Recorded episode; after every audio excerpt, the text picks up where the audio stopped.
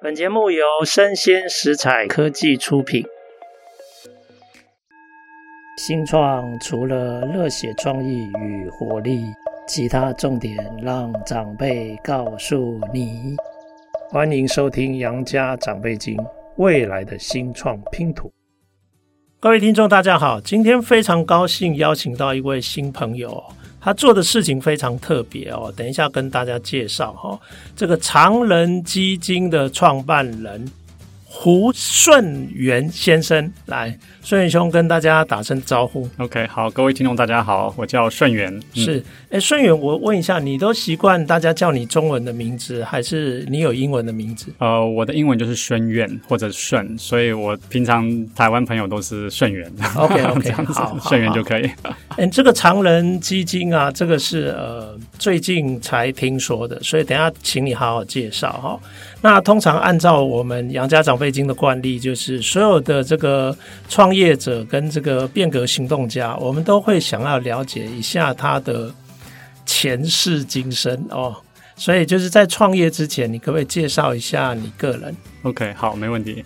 好，我的故事是这样哦，因为我父亲他是一个科学家啦，我很早就接触到电脑。OK，就是在我是算呃六十八年次，所以我七岁那时候开始玩电脑游戏。然后十四岁呢，自己学程式，一心意就是想要做游戏。可是后来因为在一个学术家庭，所以后来其实是走上了学术的路线呐。那我当时在零三年那时候呢，呃，应该说在选我的硕士题目，我就在想说，那到底要做什么题目？那我对游戏很有兴趣嘛。当时的观察是哦，我们想象哦，从大概七零八零年代到现在，应该说到那时候。这么多时间，电脑从房间变成很小，到这个笔电甚至手机。那再过个二三十年，摩尔定律又继续还在维持，那会是什么光景？所以我当时有两个答案哦，一个叫做 AI 这样，嗯、然后另外一个就是 VR，就是虚拟实境。那当时我就诶看上说，我们的未来其实是有生之年应该看得到，就是诶我戴个眼镜。那我就可以看到栩栩如生面对面的互动，就像《骇客任务》这种电影或者这个一级玩家里面的情境哦。当然，这样的一个未来，如果它是在这么远的地方，那现在还没有到嘛？那很明显有落差。有没有什么是我能做的？所以我是问自己这样的问题。那当然，我当时知道图学已经很就是三 D 啊，这些绘图什么是很很已经很深的东西了，已经做的人家做得很好了。那有没有还没有被解决的问题？这样，所以我当时就想到说，诶，这个这样的虚拟世界，它不会是只是几十几百人，甚至几千人，它可能是几百万人、几千万人，甚至几亿人。好，那我们各位朋友听到这边，大概都知道，这就是现在我们很热的这个元宇宙，就是 Metaverse。那但是当时我这个其实还没听过这个名词，但当时就看到这样的未来。所以我开始走上一条路，就是能不能去做这样的几百、几千，甚至就是没有限制的这种虚拟世界的基础建设，就开始研究所谓的用 P to P 的方式。所以我成为一个这样的一个研究人员。可是后来呢，因为呃大概也做得不错，就是有到一些期刊啊、会议啊等等。可是我并不想要只做研究，所以一一年就成立我的第一个公司——一门科技。这样，他就是希望做元宇宙的基础建设。是。啊 OK，一门科技开启了你元宇宙基础建设的一个行动的落地吧？好、嗯，是。哎，那这个一门科技，你可不可以简单的介绍一下它大概是做什么？所以一门科技当时想要做的就是怎么去降低游戏开发者，应该说我们的目的其实想实践元宇宙的制作能够变得更容易。哦、是。那切入点当时就是游戏开发者。当时呢，因为网络连线游戏刚刚起步，所以呢，这个还还是有门槛，相对于做那种单人游戏，所以我们是想怎么降低这边的门槛，OK，所以也服务了一些所谓的独立游戏开发者 （independent developer），有点像是那种独立电影制作，对。哦，那这样了解了，就是呃。独立的游戏开发者，他所需要的一些基础的设施，这个你们想办法来帮他。是，OK，对，提供相关的服务。没错，等于是降低他的门槛，这样。是是是，嗯、对。好啊，哎，那我想请问一下哈，我们认识你比较常拿到你的名片是常人基金，啊、是的，是的。那你可不可以介绍一下，那为什么又创立这家常人基金？OK，好，那常人的故事呢是这样。我基本上在我的中学其实是在美国就读的，那时候就是也很感谢家人啊，就是让我有这个机会。我当时是住在美东的 Boston。那我去美国，我那时候大概才我记得国中国一的年纪。我一个印象非常深刻的事情就是，各位如果有去过美国的经验，到任何主要城市，纽约也好，LA 也好，Boston 也好，你都会看到所谓的 homeless，就是游民这样。嗯、那他们其实是过一些就是蛮蛮蛮微薄的这个生活啦，也蛮可怜的这样。那看了就是会蛮难过，会很不忍心。可是我很惊讶的是，我我的。认知中的美国很有钱，OK，美国的当时的平均所得是台湾的两倍，现在还是 OK。但是呢，就是说怎么会？因为我出生长大，我是那个算我这个六八年次嘛，那时候的台湾我没有印象看到那么多游民在路上，所以就觉得这怎么会这样子？那当然就是呃，后来就是因为也不能做什么。一直到后来，诶，接触到一个概念叫做基本收入。我多年后读了一本书啊，他就在谈重新分配这个 redistribution income 这概念。那当时我听到这个概念的时候，我就很好奇，深入了解之后就发现，诶，这概念其实真的是有它的创举。各位也许有听过杨安泽，就是 Andrew Young。他之前在美国竞选民主党，他的政见就是美国每个人一个月一千美金的基本收入这样。那我当时接触的概念，发现它不仅可以帮助，比如说贫穷人，他其实对于像诶，你想照顾长辈啊，照顾小朋友啊，你有工作选择权，你不必被迫要去工作，或者你是一个艺术创作者，甚至你是一个创业家，我们都知道创业维艰嘛，一开始可能不见得赚得到钱，但如果你有一个这样的保护伞。像那个马克·祖克伯，脸书创办人，他就讲，他要不是因为知道他有一个保护伞，他可以回去，他是不会贸然去创业的。这样，所以这个是有差的。嗯、是因为这个这个概念，我就觉得，诶，基本收入很好，但是这是要政府或者是要有钱人才能做嘛，所以也不干我的事。那一直到一七年那时候，那时候发生一件事情，各位可能也许朋友有印象，就是比特币。它从一比一千美金变成一比两万美金，大概二十倍的一个成长。那我因为大学就有开始在投资股市哦，所以等于也是一个长期投资者。我就好奇，就是说去想了解，诶，第一个这是真的吗？第二个，那它是可被投资的吗？但是其实我还有第三个问题，我比较关切的，就是说，如果这真的是一个新的科技趋势，这一次它会让我们社会更好吗？OK，而不是说。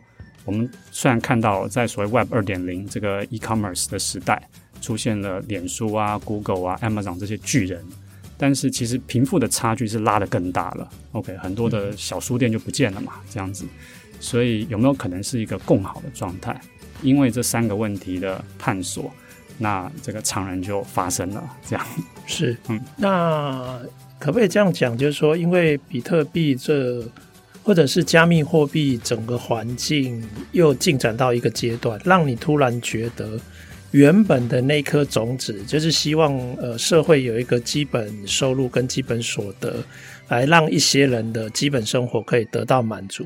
这件事情有机会可以用民间的力量得到一种财务的资源。嗯，是的，是的，对，是呃，可以这样讲哦，就是说虽然基本收入它这个概念也许很不错。但是我们也都知道，政府它是一个很缓慢的机器，不是说这件事不会发生。其实，在某些国家的政府，包含加拿大，他们有拍了过，然后像这个等等，瑞典，呃，那时候还有反正有投票过这样。但是基本上呢，我们可能不会预期它会太快的发生，除非有很严重的事啦。这样，那那个我们当时其实的想法很简单，就是如果民间可以来做这件事的话。那可能这是一个更快让基本收入发生的方法。那刚才回到我刚的那三个问题嘛，我后来的答案就是第一个呢，我觉得加密币、区块链这个趋势是真的，就是它是真的，它会创造跟移转很多的财富的分配。那第二个可以怎么样安全的投资？其实有办法，就是所谓的在股市已经被验证的指数型投资的方式。这个方式其实包含巴菲特都是非常称赞啦。他还跟别人打赌，就是指数基金会比主动管理基金的绩效要更好。这样以这个时间来看，第三个问题就是怎么共好呢？那就是如果我们有机会去把这一次的财务的创造的过程中的产生的价值，把它抓住 capture 起来，但是我们又用一些就是公开的方式去重分配，那也许就有机会来去做基本收入的一个支持。而且有个重点是，这完全可以由民间来进行，不需要透过政府的力量。好好，哎，因为你已经展开了这三个面向，所以我请问哈，你在二零一七年经过研究嘛哈，我相信也跟很多领域的人讨论，你认为这是真的，也就是说这里会可以创造出很多价值，甚至有机会可以做移转。那我们刚好也发现，就是因为去年开始联总会大幅升息，就造成整个资本市场的大的震荡哈，那。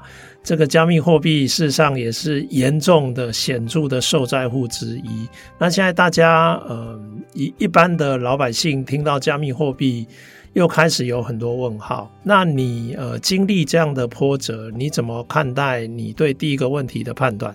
好，我我先讲一下我对整个加密货币、加密资产的看法。这样子，嗯、就是说，呃，第一个是这样子，它的第一个加密币就是比特币。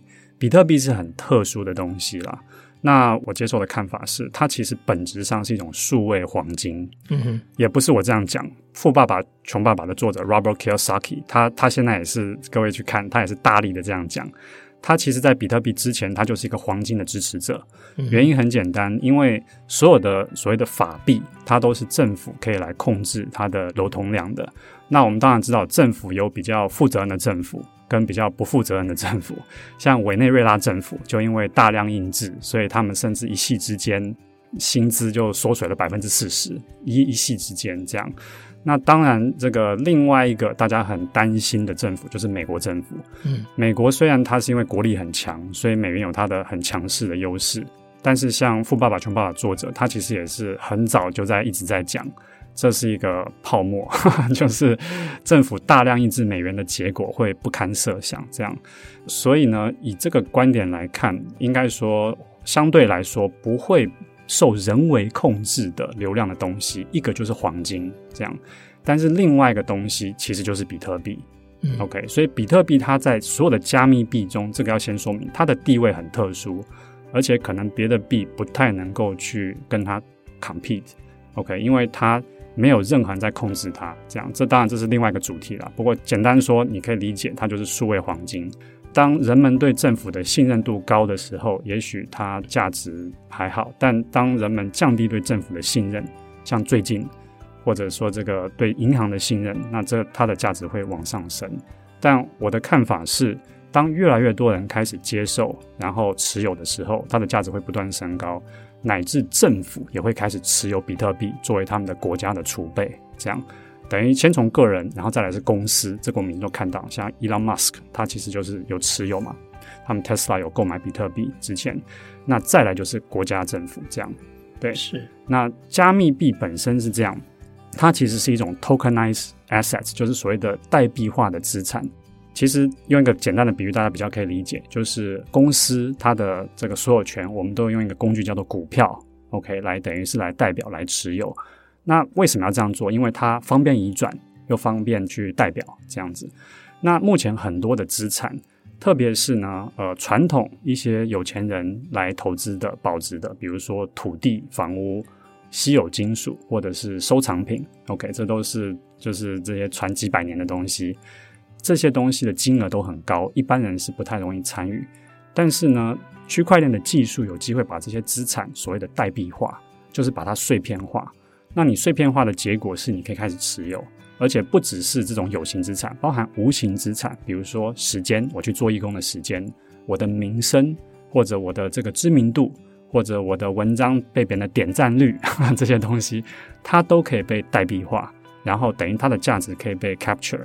那当然可以，甚至在一个国际市场上去做交换，所以我是非常看好，就是整个所谓的呃代币资产的这个大趋势，这是真正的一个二十三十甚至五十年的一个大趋势。这样是是是，嗯、你的这个趋势观让我想起以前我忘记是哪一位先生说的哈，他说我们对一些重要的趋势哈，短期有一点偏乐观与高估。啊，因为其实短期来说很很多观念，因为才刚被提出来，所以有很多客观的条件还没到位。但是因为呃，倡议者好像发现了一个新大陆，因此大家都会非常热烈的讨论。是的，所以短期有一种倾向就是偏于高估，但是它一定要经历市场的验证嘛，现实世界的验证。其实当大家遇到挫折的时候，可能说不定反而会过度反应，对他嗤之以鼻。所以长期来说，反而有可能忽略或低估了这个趋势。它的一些重要的一些基本面是的，哦，所以看起来其实我们可以这样讲，呃，去年开始引发的这些资本市场的波动，它应该也是一个过程。嗯，我觉得长期来说，现在看起来就是这个趋势，它应该。有可能会逐渐的走向一个主客观条件都会慢慢更到位、更成熟的状态嘛？是，OK，好，那这样了解。那现在看起来就是第一个，以真实性来讲，应该说它有这样的可能性哈。诶，我周遭哈跟呃自己的阅读，我发现呃这次比特币就是加密货币的这些 这些灾难哈，市场的这个动荡哈。其实台湾我知道，我周边好多大概三十到四十岁的朋友，因为他们已经有点积蓄了，他们多多少少都会做这些加密货币的投资，所以他们在这一波里面是显著有受伤。然后我看，嗯、对，我看过一篇报道，就是在美国，美国的投资人里面啊，黑人比白人更相信比特币这种新的金融体系，是。哦，他们反而比较怀疑传统的主流的金融体系，所以在这个期间，就等于说黑人投资比较多比特币啊，所以他们受创也会比较高。这个反而是经济弱势啦，经济弱势反而是受灾户比较严重，比较年轻的，是的，是的，嗯，然后少数民族。好啊，那另外一个我觉得呃也蛮能够启发我的，就是其实。呃，现在的资本市场有很多相对成熟的一些模式，像你刚刚讲的指数型，嗯、是，我觉得应该有很多类似像这样的这种金融商品的设计，它有可能可以转换成呃加密货币可以采用的方式。啊，是的。那也许在呃可投性上面就应该也有可能可以到位。啊，是的，是的。是，那我嗯，我我这样有点想要呃了解，那呃你有一个第三个问题嘛？嗯，就是资本市场老早就存在了。那你今天如果要创造一个新的一个市场哦，那它应该要有别于旧的市场嘛？它要有一个更好的结构或机制会在那里嘛？嗯、那这个部分，呃，以常人的经验来说，你们去怎么设计或确保这样的更好的结构？OK，这是很好的问题。刚才我自己提的那三个问题，第一个是我觉得这是一个真实的一个趋势。那关于怎么去截取这个财富的可能的产生，后来的想法就是用指数、指数基金的概念这样子，因为这是一个在股市被验证的一个方法。那第三个部分是怎么做呢？我们的想法是这样子，目前常人他是一个这样的设计哦，就是说，第一个，我们当然是我们是看长线呐，常人有一个愿景哦。我也跟大家分享，我们希望在二零四零的时候，全球有就是十亿人，一个 billion 都有基本收入的保障，这样透过我们的这个机制，所以这是我们的一个北极星啊。我们现在的一切是在朝这个方向在思考跟努力。好，所以当然我们的投资策略等等，它会是保守、比较长期的。第二个呢，应该说再来就是怎么样能够共好这件事。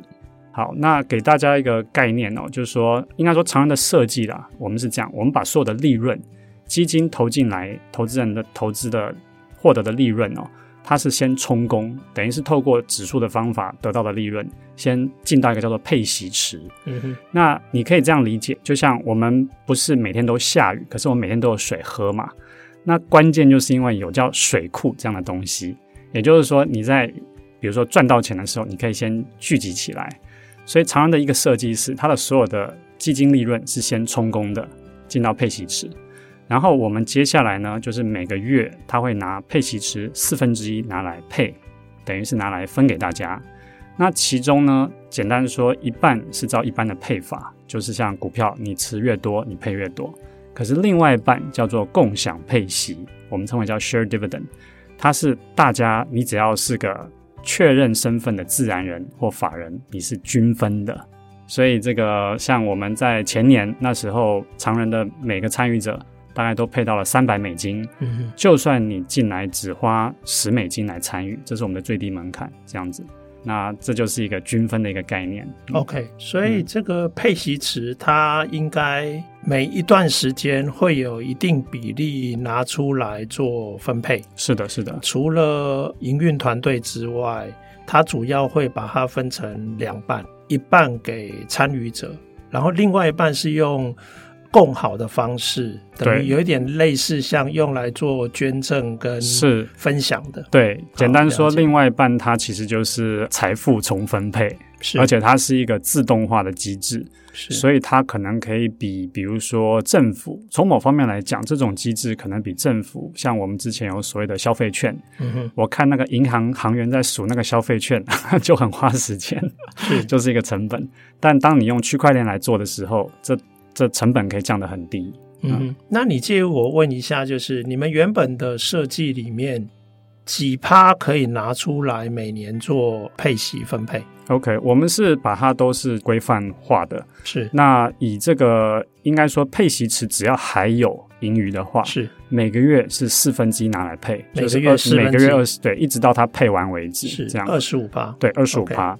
这其中二十五趴里面呢，大概十三趴是给团队的，这等于是常人的收入。嗯、是。那另外七趴呢，我们叫做捐赠，就是你可以捐给任何你想要给的个人或者是慈善单位、公益团体都可以。嗯，它是一个捐赠的概念。那剩下的八十趴就是刚刚说的一半是一般配息，另外一半是共享均分的配息。OK，了解。所以其实可以这样说了，二十趴里面还有七趴有机会是，其实是一种共享的一种运作。那其他的八成里面，一半是一般配息，另外一半也是共好共享的。对，就是共享的。嗯、OK，好，了解。所以那就是我们的基本收入的部分，嗯、那一块其实就是我们常人里面的基本收入的机制。是，了解，了解。哎，那目前常人是呃什么时候设立的？哦，常人大概公我们计划大概是一八年一月开始开发，嗯、然后写白皮书、官网等等，七月设立公司。